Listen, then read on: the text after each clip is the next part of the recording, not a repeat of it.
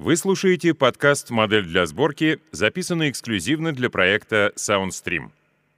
Новые подкасты «Модель для сборки» слушайте в мобильном приложении SoundStream, а также на портале www.soundstream.media.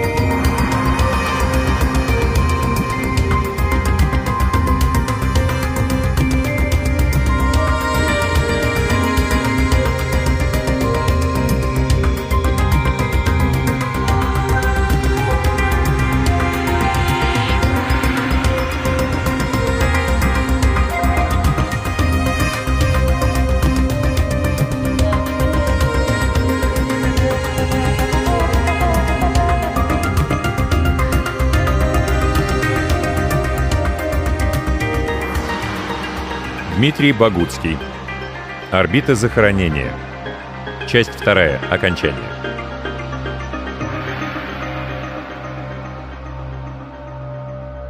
Слушать ее было интересно и легко. Ее страсть и концентрация завораживали. Я подарил ей кольцо и зрение через неделю удаленных свиданий. А она мне хрустальный шарик, наполненный водой — в котором плавала хромокреветка в созвездии обеспечивавших ее кислородом и питанием светящихся водорослей. Самодостаточный биоценоз, ее дипломная работа, ее космос в кармане, точнее, целый населенный мир. Она отдала ее мне после алого рассвета, встреченного вместе на последнем этаже моего небоскреба без окон, пока мы ждали ее аэротакси, укутавшись в теплый спальный мешок. Я был очень тронут. Для нее это бесконечная вселенная. — произнесла Клементия. «У нее есть больше, чем доступно мне. Знаешь, она могла бы путешествовать в космосе, если бы кто-то придумал, как ее туда запустить. Однажды я хочу этим заняться. Я обязательно этим буду заниматься, космическими биоценозами, потому что пока мы не сможем жить там, он не будет нам принадлежать. Я построю там свой собственный мир, и он будет таким, каким я захочу. И жить там буду только я. Ну и еще тот, кого я туда пущу». Улыбнувшись, она пихнула меня теплым лбом в плечо. Я едва не проговорился, что среди сотен развалин на орбите захоронения есть та единственная станция. С секретом. С сокровищем. Но удержался, не стал спешить. Это должно было стать сюрпризом, новым началом, следующим уровнем. Может, не стоило тогда удерживаться? Нужно было обещать, удержать, умолять, обещать что угодно. Я не стал. И вскоре она вернулась к Илье. Дела у него шли совсем плохо. Развелась геймерская депрессия, вернулась постевентовая дистрофия, совсем плохо стало с целеполаганием в мейнстримной реальности. Трогательная инфантильность его теперь всех бесила. Социальная неустроенность больше ничем не оправдывалась. Все его оставили один на один с собой – Клементия нет. Не знаю, почему она с ним осталась. Она ему даже женой не была, а я так и не научился строить длительные личные отношения. Может, он был для нее той светящейся креветкой в шарике воды, украшением ее личного микрокосма, в который акула вроде меня просто не помещалась.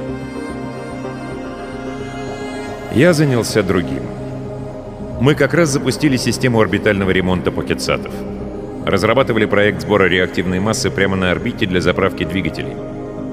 Меня не оставляла идея зенитно-пушечного транспорта.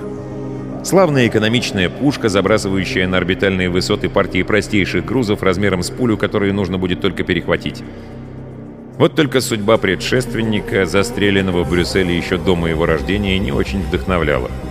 Хотя времена, когда такой зенитной артиллерией можно было что-то сбить на орбите, давно прошли. А потом, через 6 лет подъема, черная медуза поднялась на орбиту захоронения, сбросив на геостационарной орбите очередной спутник-ретранслятор. И времени на посторонние переживания у меня просто не осталось.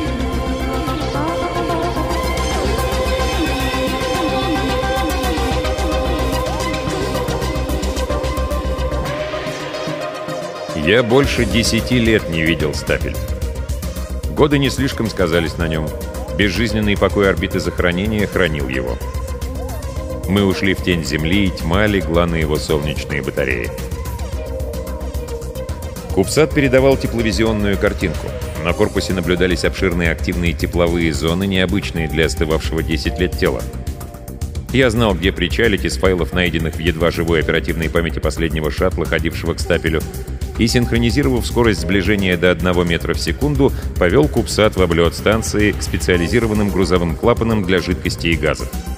Через один из трубопроводов, закрыв за собой приемный клапан, я проник в давно опустевший водяной бак, где, вскрыв стеклопластиковую обшивку в верном месте, получил доступ к световодам информационной магистрали и подсоединился к ним. Дальше дело техники.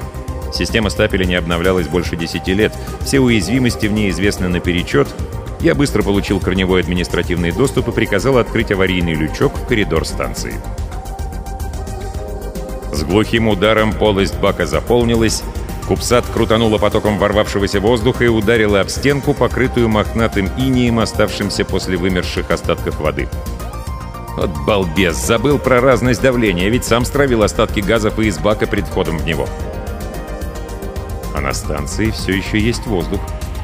По крайней мере, в этой части. Давление лишь чуть ниже 900 гектопаскалей. Воздух теплый, около 18 по Цельсию.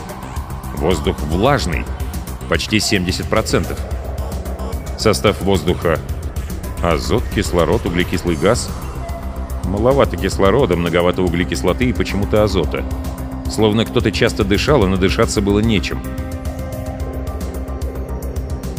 Тусклый аварийный свет подсвечивал коридор станции, глох в тусклой взвесе, плававшей в атмосфере станции. Сотни, тысячи коричневых чешуек, похожие на сброшенные над крылья насекомых, плавали, слабозаметными потоками перемещаясь в толще малоподвижного воздуха.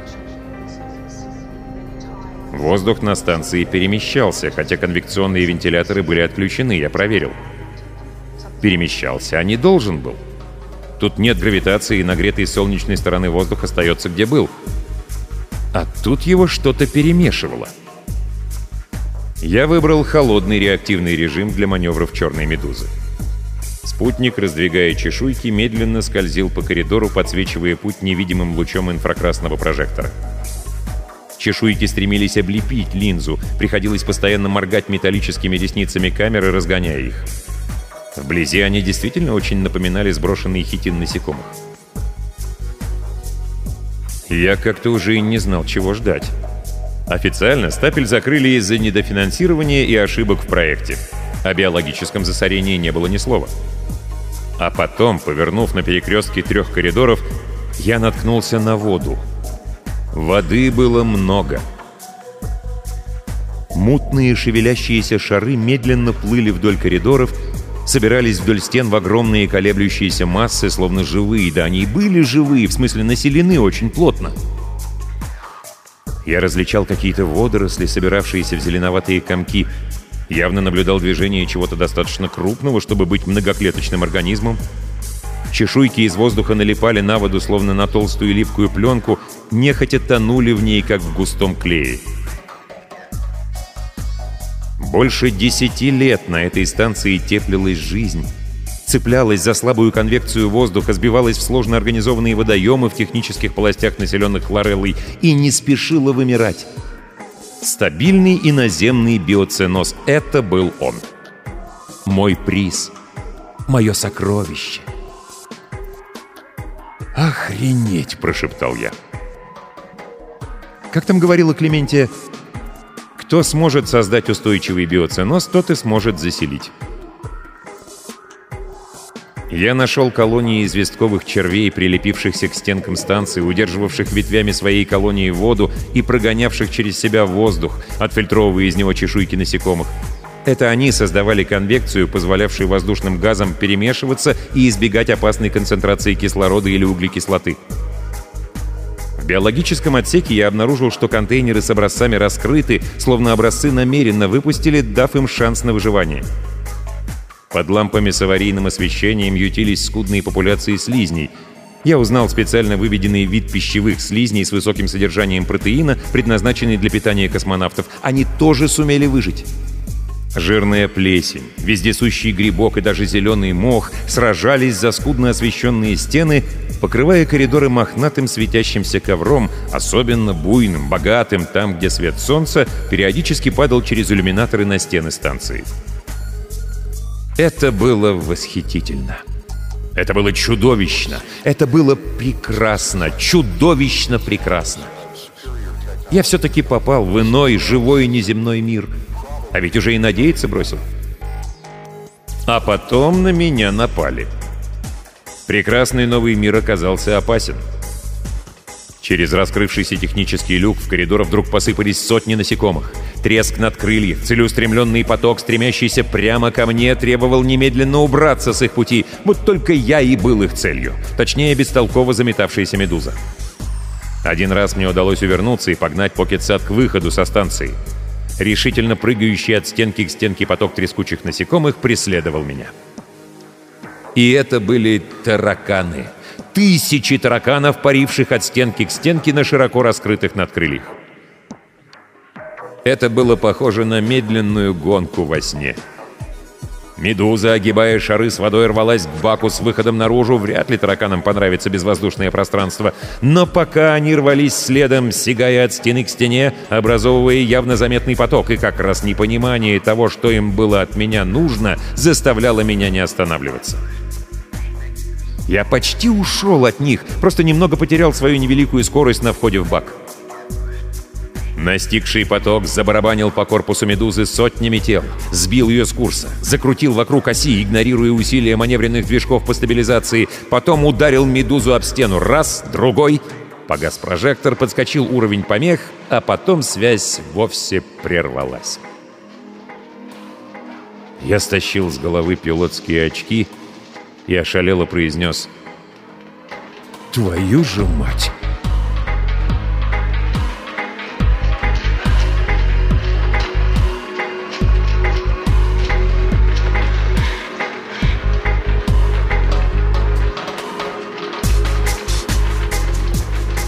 Связь так и не удалось восстановить, хотя ретранслятор на геостационарной орбите получал от «Медузы» телеметрию двигателей и вспомогательных систем.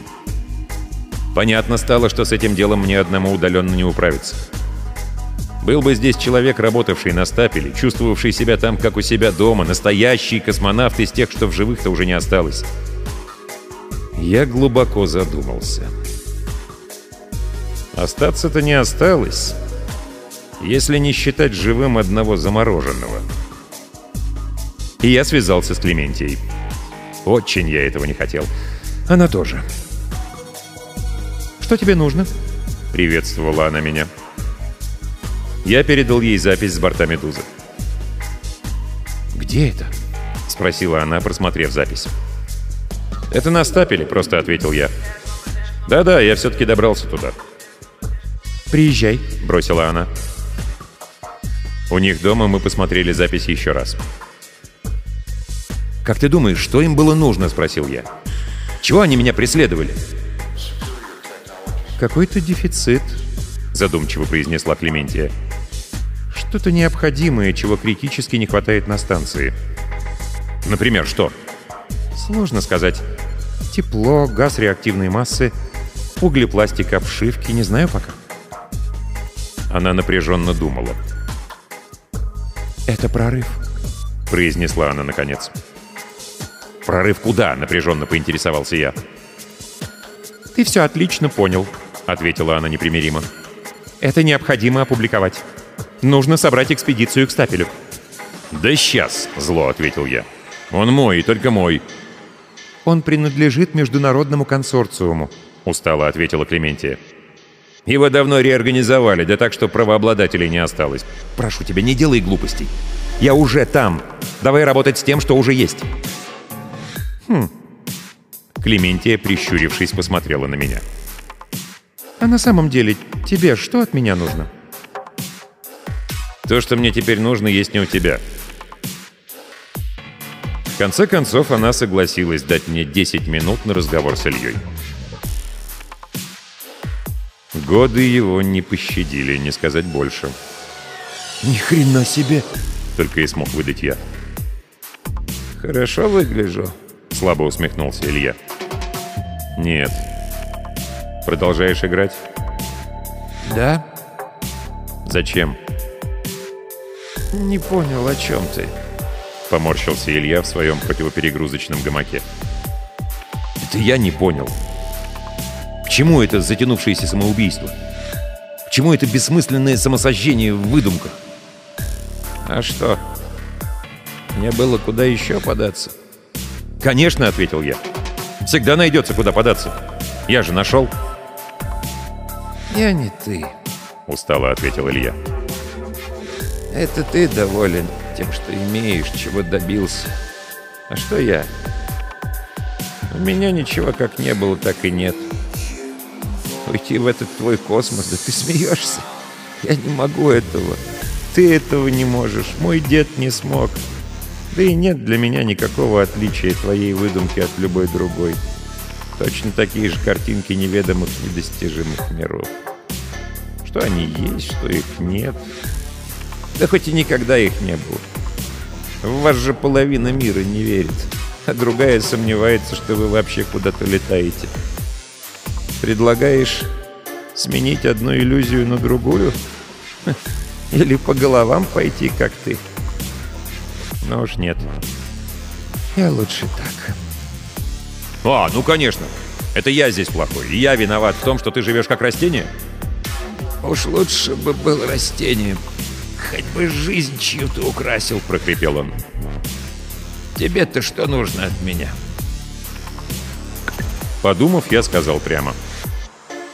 Мне нужен мозг твоего деда. «Да ты упоролся», — угрюмо ответил Илья.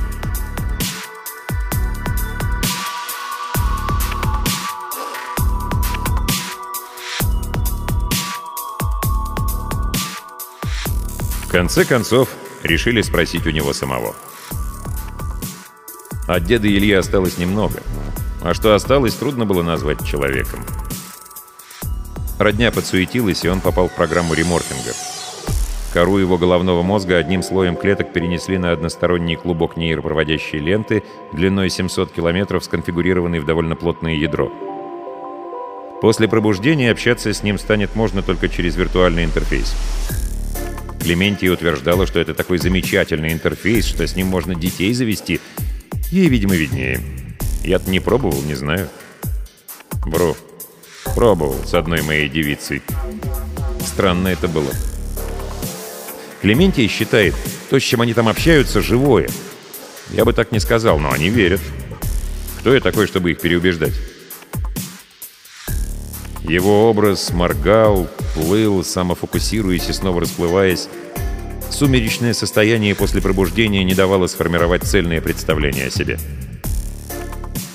«Кто здесь?» — спросил он. «Это я, дедушка», — ответил Илья. «Да, узнаю тебя. Ты совсем не изменился. Не вырос».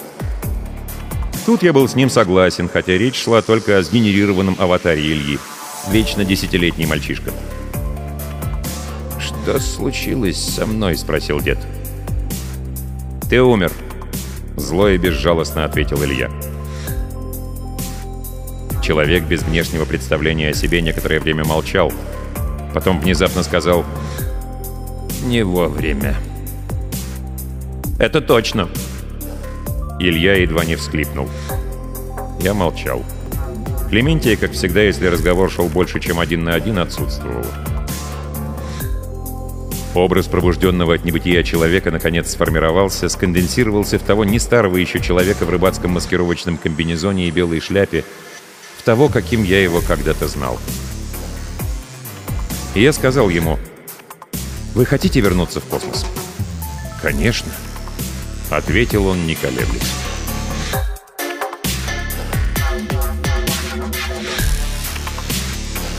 И, конечно, мы не смогли сохранить все в тайне. Буквально на следующий день все всплыло, и в конце концов я разобрался, кто это нас слил. «Кто это нас слил?» Был Артур Лимонов, мой детектив-подрядчик. Он пас меня по трафику с ретрансляторов, а может и на меня самого что-то повесил, приглядывая за мной после дела с Хакином Медузой. Чуял жареное. Его друзья из правительства, почуяв клевый, еще никем не прибранный актив, взяли его в долю и начали рейдерский отжим необходимой инфраструктуры. Была объявлена несомненная опасность замусоривания орбит отработанными покетсатами, недостаточное госрегулирование, экологическая опасность, признаки несомненного насилия в космосе, даже пиратство, последствия деятельности сложившихся околоорбитальных преступных группировок, которым давно настала пора укоротить руки. Последовали массовые конфискации оборудования для управления спутниками, и, естественно, тут же произошла массовая потеря связи с ними, когда народ начал массово бросать управление и уходить в самоизоляцию, что привело к тому самому искомому замусориванию орбит. Следом провели национализацию распределенной сети управления полетами. Организованное под Артура Национальное агентство сверхмалого космоплавания начало спешно набирать бывших владельцев на госслужбу, рулить собственными спутниками за зарплату — Самых отпетых транскосмонавтов арестовали. Я едва избежал ареста. Я сидел, собирал новый манипулятор для орбитальных работ, когда группа захвата взорвала дверь на мой этаж и ворвалась внутрь. Я не стал разбираться, кто это там пожаловал, сорвался с места, сдернул со спины закрепленный там квадрокоптер с полуметрового размаха лопастями, пробежал мимо поливших в меня сетями спецназовцев и выпрыгнул прямо в небо через отсутствующее окно своего небоскреба. В падении еле завел двигатели, и их тяги едва хватило, чтобы, грохнувшись на соседней крыше, я не выбил себе ступни из суставов. Теперь я скрывался. Было нелегко. Ровно в тот же день после того, как в правительстве осознали, что не удалось меня взять за жабры, мою игру национализировали. Вот так вот выкупили по себестоимости. Правда, из тех, кого набрали на работу в новоявленное агентство удаленной космонавтики, немногие продержались хотя бы полгода. На самом деле там не было для них места. Место предназначалось для других людей. Национальное агентство уже снаряжало собственную экспедицию к Стапелю. Планы монетизации проекта были самые разнообразные, от разборки станции на редкоземы до торговли биоматериалами оптом. Отрыв, на который я опережал всех, мой запас времени стремительно иссякал. Я не переставал смотреть вверх. Небо влекло меня своими миражами, иллюзией самовластия, приманкой всевозможности. Но требовались ресурсы, люди, средства. Я позвонил тем колумбийцам.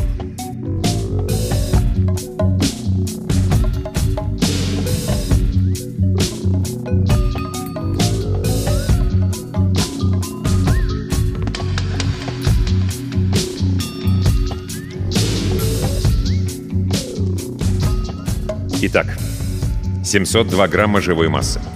При реморфинге мозга деда Ильи использовали только ткани коры головного мозга, деятельность остальных отделов, влияние желез внутренней секреции и прочее имитировала система жизнеобеспечения, а она вся вместе с плутониевой батарейкой 7056 граммов. И не убавить.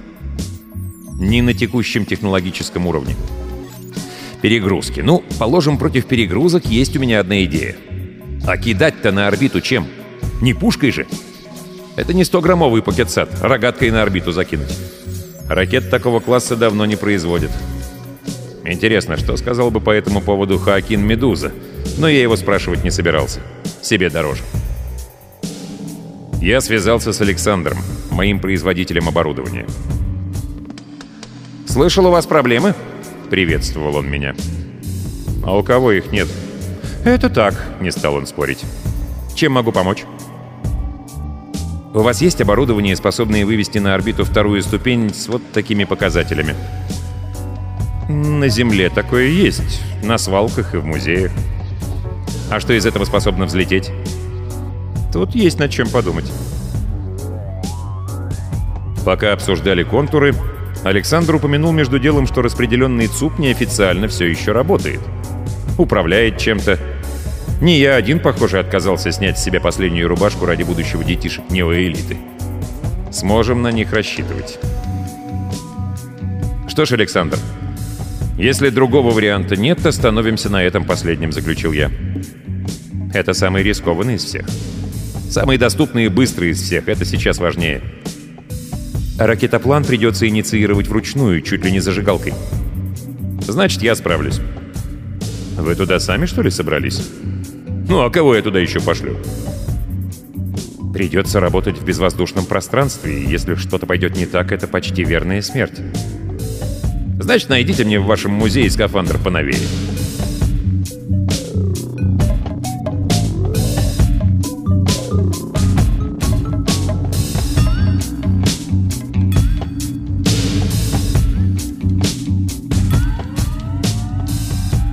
Девяносто километров — это почти космос.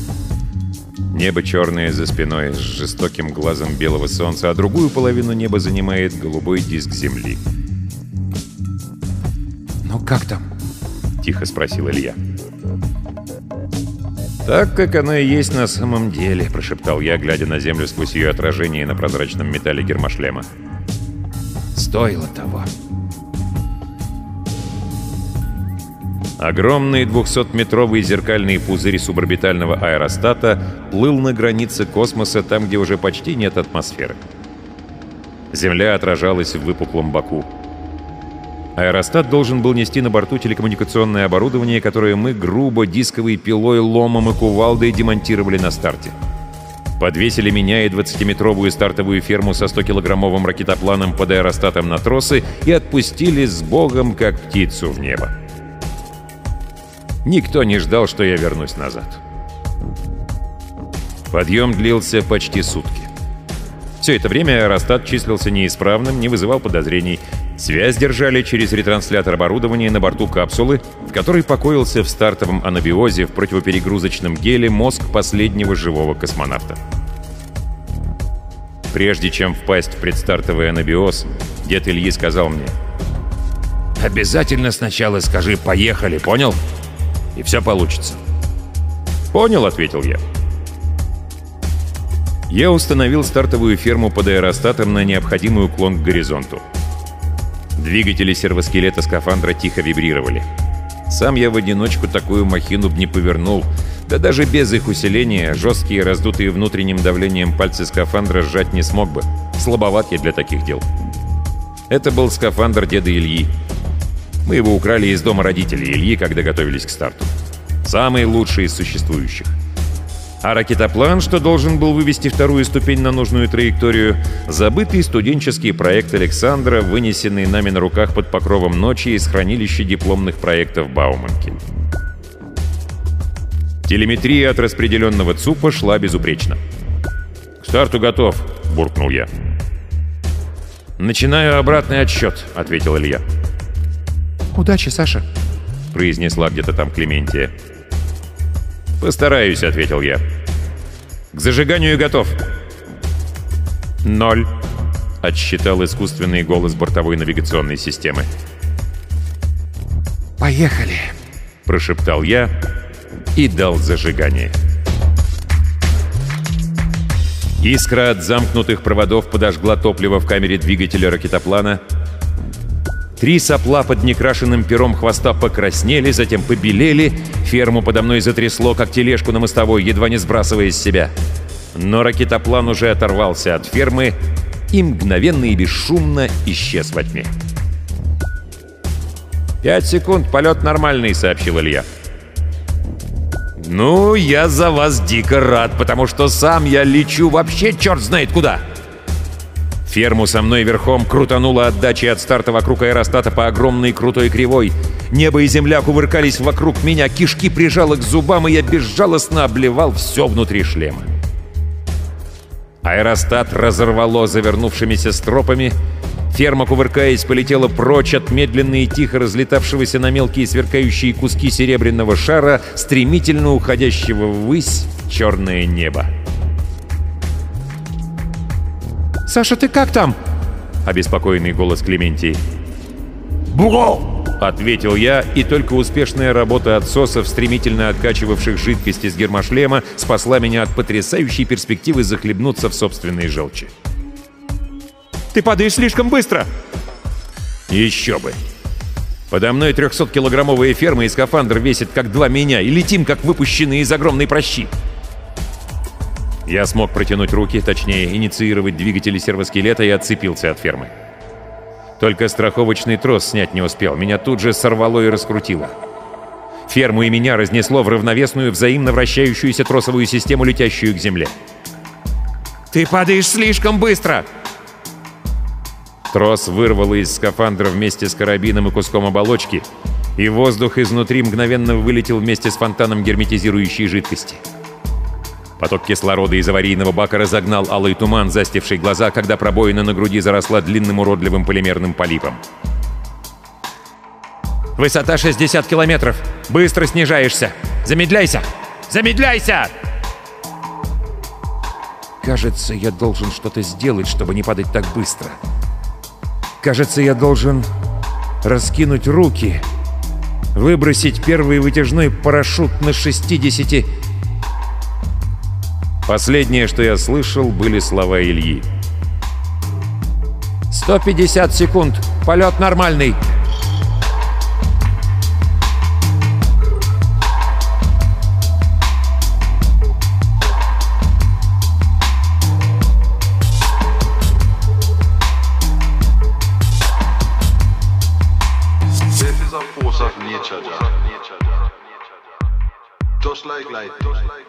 Выпустили меня через 4 года.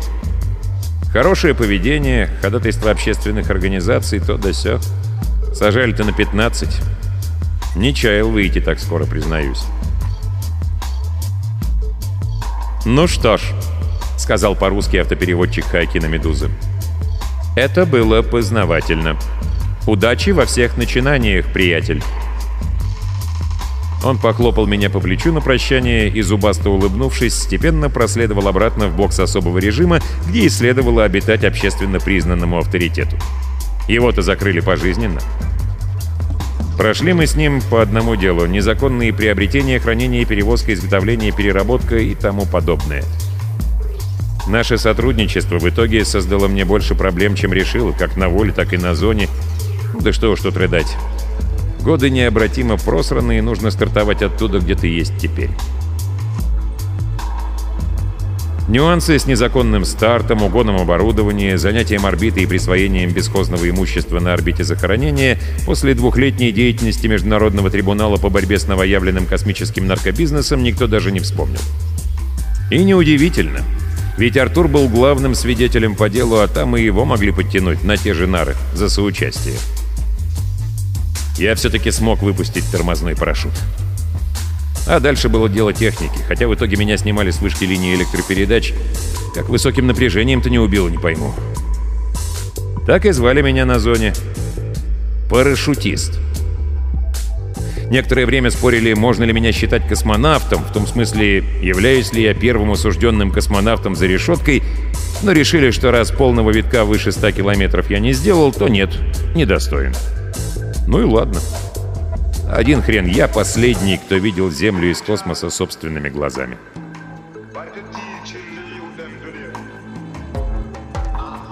Я вытащил из непривычного кармана непривычно гражданской одежды свой сувенирный шарик с замкнутым биоцинозом внутри. Посмотрел через него на свет солнца. Едва различимая креветка продолжала свою одинокую размеренную жизнь. Она тварь условно бессмертная, если ее кормить никогда теоретически не умрет. Слава богу, я не из таких. Где-то через год заключения заходил проведать меня Илья. Передал мне этот шарик от Клементии, а она забрала его из отделения вещдоков Следственного комитета. Ей отдали, она теперь звезда первой величины. Она сумела воспроизвести биоценоз стапеля на Земле. «Спасибо тебе», — сказал я тогда Илье. «Тебе спасибо», — отозвался он. Выглядел он сильно лучше. Ходил, по крайней мере, сам. «Дед не дает мне теперь расслабиться», — слабо улыбнувшись, объяснил он. «Это да. Дед его, с тех пор, как мы вывели его на орбиту, откуда он успешно со второй ступенью добрался до стапеля, где провел успешную стыковку, проник внутрь, нашел, починил и взял под контроль богатейший арсенал черной медузы — обуздал бунт заселивших брошенный стапель тараканов и теперь все эти годы напрягал буквально всех. Он был, несомненно, в своей стихии, и последствия от длительного пребывания в невесомости, убившие его уже на Земле, ему больше не страшны. Там он был на вершине пищевой пирамиды, и ресурсов биоциноза хватало для производства достаточного количества калорий, чтобы поддерживать жизнь клеток его мозга. Вот так неожиданно возродились обитаемые внеземные станции и пилотируемая космонавтика. Кто хочет осваивать космос, тот живет там. Тем временем на Земле новоявленное агентство сверхмалой космонавтики под чутким руководством Артура довело себя до кризиса управления, диверсификации и полной реорганизации. Агентство распродали с молотка. Мой старый приятель-поставщик оборудования Александр не упустил свой шанс и здорово на этом поднялся. Теперь за ним была ключевая доля спутникового рынка, и он распоряжался на ней железной рукой разумного монополиста. А Артура списали в нетрудоспособные. «Адиос, скотина! Приятного тебе заката на одном гарантированном пайке!» Но мне, конечно, не вернули ничего. Будущее у уголовника со статьями вроде моей вообще безнадежно беспросветное. Но у меня, тем не менее, оказалась пара предложений в органайзере. Александр забрал меня от пенитенциарного центра и отвез на пристань, где я перешел на борт стартовой яхты, уходившей к экватору. «Я там тебе кое-какие координаты отправил. Поинтересуйся в свободное от основной работы время», — сказал он мне на прощание. «Обязательно», — пообещал я, пожимая ему руку. Это было в моих интересах. Орбитальное старательство, видимо, меня заждалось.